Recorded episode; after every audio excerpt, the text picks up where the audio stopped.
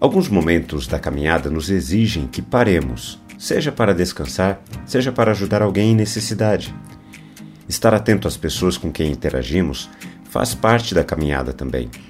Viver é um desafio que enfrentamos de maneira comunitária, nunca de maneira solitária. Vamos caminhar juntos? Estamos aprendendo com a Bíblia que o pecado não é apenas uma experiência individual. Ele atua de maneira estrutural no meio das sociedades humanas. É a manifestação coletiva de pecados individuais. Todos nós somos naturalmente inclinados para o mal em busca de atender às nossas demandas pessoais. Egoísmo.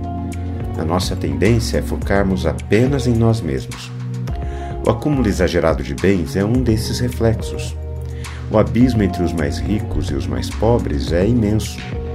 Os extremos são uma manifestação do quanto desaprendemos a conviver em comunidade.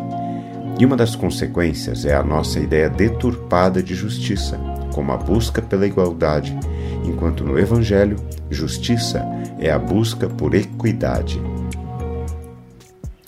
Mais uma vez, Jesus está cercado por uma grande multidão no deserto.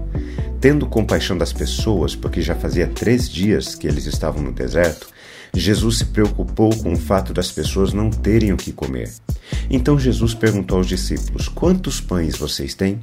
E eles responderam: Sete.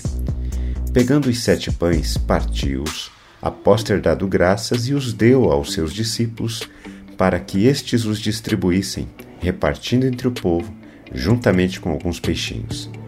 E abençoando-os, mandou que estes igualmente fossem distribuídos. Comeram e se fartaram, e dos pedaços restantes recolheram sete cestos. Eram cerca de quatro mil homens. Então Jesus os mandou de volta para casa.